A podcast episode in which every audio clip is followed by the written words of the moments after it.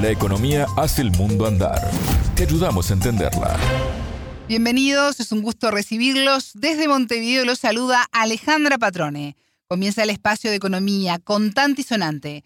Para eso me acompaña Natalia Verdún. Natalia, ¿cómo estás? Bienvenida. Muchas gracias, Alejandra. Te adelanto que hoy hablaremos del mundo del trabajo, sus principales dificultades y desafíos de cara a la conmemoración de un nuevo Día de los Trabajadores este primero de mayo. El tema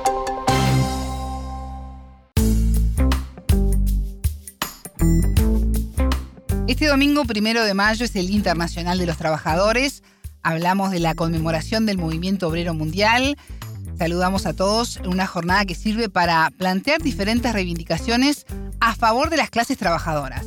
Así es, y este primero de mayo hay temas comunes a nivel global porque estamos en un contexto muy complejo para las economías, marcadas por los efectos de la pandemia y ahora también por el conflicto entre Rusia y Ucrania. Sí, la pandemia impulsó de alguna manera una aceleración en la transformación digital y trajo consigo nuevas demandas, no solo del mercado, sino también de los trabajadores para adaptarse a la nueva etapa. Así es, y sobre eso dialogamos con la mexicana Paulina Contreras. Ella es analista económica y profesora universitaria. Natalia, ¿cómo encuentra a los trabajadores mexicanos, pero también de América Latina, este primero de mayo?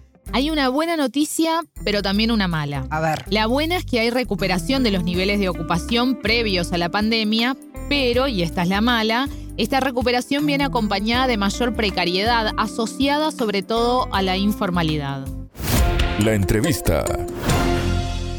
Fíjate que el panorama, pues bueno, todo lo, todo lo conocemos y el contexto post pandemia, pues deja, digamos, en una situación al mercado laboral distinta a la que pues estaba previo a que arrancara toda esta situación.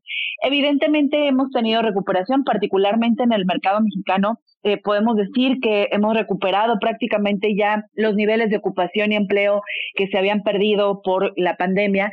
Sin embargo, de alguna u otra forma, lo que se da como consecuencia de esta crisis, pues es una precariedad digamos, en el, en el empleo y en la ocupación.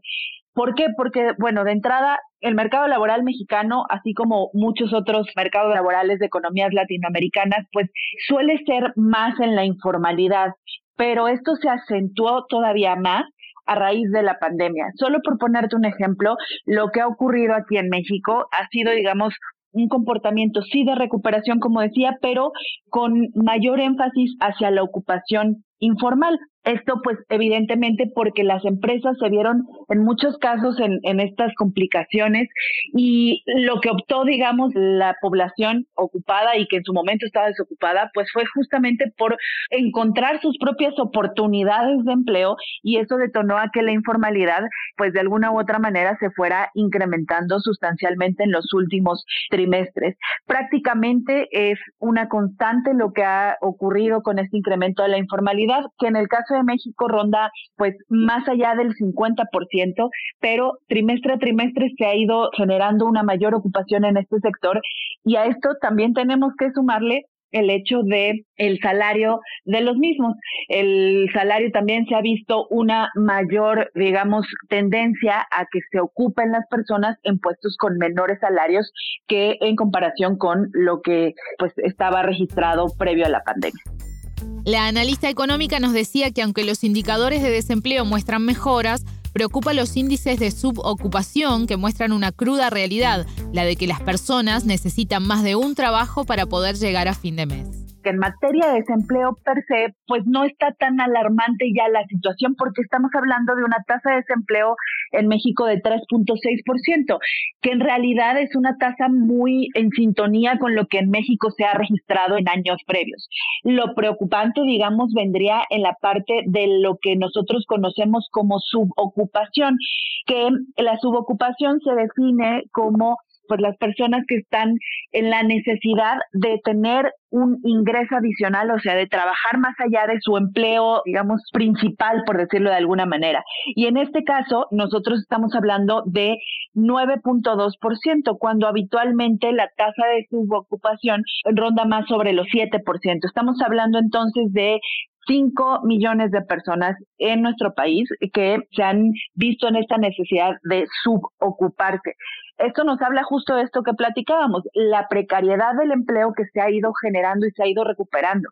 Se ha recuperado empleo, pero con menores salarios o con menores, eh, peores condiciones, y eso obliga a las personas a que tengan un segundo empleo. Y creo que ese es el gran reto para la recuperación de nuestro país, o sea, en el caso de México, pero también de América Latina, el hecho de que no solo se recupere el empleo, sino que las condiciones del mismo tengan eh, pues mejores salarios, cosa que no está ocurriendo particularmente en México, sino que todo está migrando por lo menos hacia dos o tres salarios mínimos, lo cual pues evidentemente es insuficiente. ¿Qué nuevas realidades dejó la pandemia en el mundo del trabajo? Natalia, pienso por ejemplo en la experiencia del teletrabajo. Esa es una de las que más se destacan. Hay países como México que han avanzado la legislación al respecto, pero el desafío es que las empresas empiecen a facilitar las condiciones de teletrabajo a sus empleados, algo que todavía no está ocurriendo. Particularmente en México, algo que ha ocurrido recientemente es que se hicieron reformas legales para que se pudiera justo regular el teletrabajo.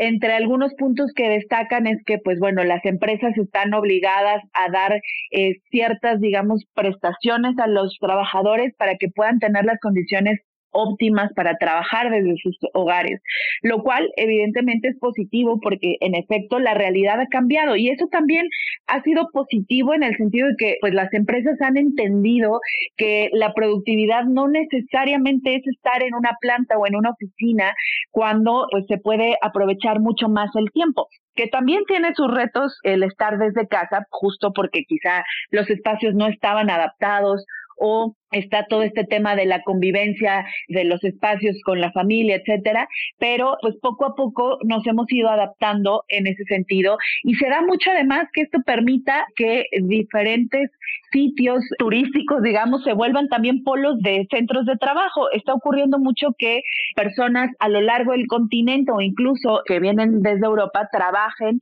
en sitios turísticos de México, de Latinoamérica, que eh, les son favorables y agradables para vivir que esto ocurre mucho, sobre todo en personas jóvenes, y que pueden hacer su trabajo a distancia. Entonces, esta, por esa parte ha sido favorable. El reto, evidentemente, es que las empresas pues puedan poner las condiciones o ayudar a poner las condiciones óptimas para que los trabajadores eh, pues puedan llevar a cabo sus labores de la mejor manera posible, considerando además que se estarían ahorrando costos altos, sobre todo en materia de rentas de espacios físicos para trabajar. Entonces, eso obligaría o tendría que obligar a las empresas a proporcionar estos apoyos o facilidades para que las personas puedan tener este acceso mucho más fácil, eh, hablando de conectividad de Internet, temas hasta de las propias sillas que se utilizan para trabajar, pues evidentemente no teníamos en casa esos, eh, esas condiciones y hoy son una necesidad y evidentemente pues habría que tener un apoyo por parte de las empresas para poder tener estas condiciones.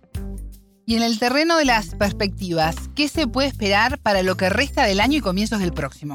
La entrevistada planteó un panorama de mucha incertidumbre por la crisis económica global, pero que presenta también interesantes ventanas de oportunidades para las economías emergentes. Es, digamos, un poco dos lados de la moneda, porque por un lado, pues sabemos que tenemos o estamos inmersos en esta incertidumbre de todo lo que pueda seguir ocurriendo entre Rusia y Ucrania y lo que está ocurriendo con el impacto económico, sobre todo en materia inflacionaria derivado de temas energéticos y de alimentos. Y eso evidentemente, pues supone una preocupación para cualquier economía, pero sobre todo para economías de países en vías de desarrollo o emergentes, como es el caso de México.